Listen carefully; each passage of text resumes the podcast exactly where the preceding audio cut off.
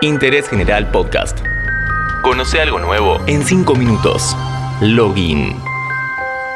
Hola ciudadanos del mundo, somos Interés General, somos Legión. Ojo que se nos metió algo, che. Hoy nos ocupamos del grupo de hackers más conocido del mundo digital. ¿Quiénes son o qué es Anonymous? ¿Cuáles fueron sus ataques más recordados? ¿Qué conspiraciones revelaron?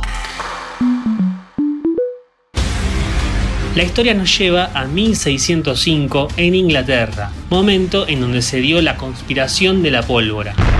Guy Fawkes, uno de los líderes de la agrupación católica, en contra del mandato de los protestantes y del reinado de Jacobo I de Inglaterra, planeaba asesinar al monarca detonando explosivos en las casas del Parlamento.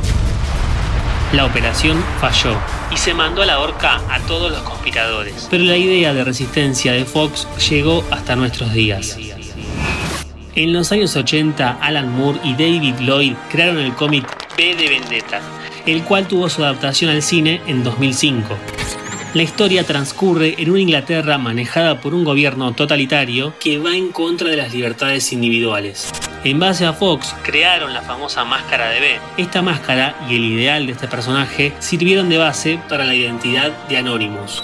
En 2003, en el sitio 4chan, se gestó este movimiento. Cada uno podía postear y plantear una temática de discusión sin necesidad de crearse un usuario. A quienes optaban por no poner su nombre, automáticamente la página los llamaba Anonymous. Y a partir de este sitio, la visión de una Internet más democrática y el derecho a la información y fundamentalmente a la libre expresión fue tomando más adeptos. Este movimiento no es un grupo con un líder, todos los miembros mantienen un mismo nivel y son tratados de la misma manera. No es estable, muta, va cambiando en todo momento. Anonymous pueden ser todos o puede no ser nadie. Hoy te podés involucrar en un ataque y mañana no. Al tener presencia en todos los continentes y alternadamente, no se puede encontrar un responsable. Su misión es revelar datos e información confidencial y ultra secreta tanto de los gobiernos como de empresas privadas que dañan y afectan a la sociedad. Bajo la identidad de Anonymous no hay una persona, hay una idea, y a las ideas es muy difícil eliminarlas. Su accionar es muy variado, pero el modo más común de darse a conocer es un ataque de denegación de servicio. Muchos hackers intentan ingresar a un sitio hasta saturarlo y dejarlo inactivo.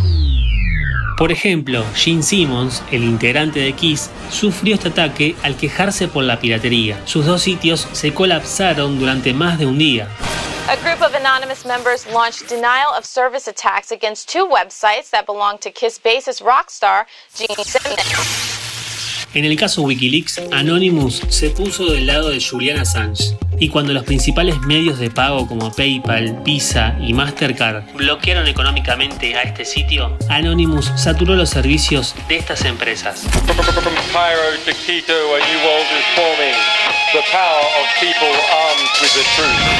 Tras la clausura y cierre de Megaupload, en donde sus responsables cayeron presos por infringir la propiedad intelectual, Anonymous lanzó un ataque contra el Departamento de Justicia de Estados Unidos y Universal Music Group. En mayo de 2009, el grupo de hackers subió porno a YouTube en protesta por la eliminación de videos musicales.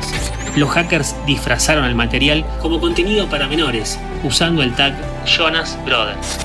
Además de hackeo, Anonymous suele difundir mensajes grabados en video. En una de sus últimas apariciones, sostuvo que la muerte de Lady Di no fue un accidente. Según el grupo, la familia real británica ordenó matarla ya que la princesa de Gales tendría información sobre tráfico sexual y abuso de menores, que podría involucrar a la realeza.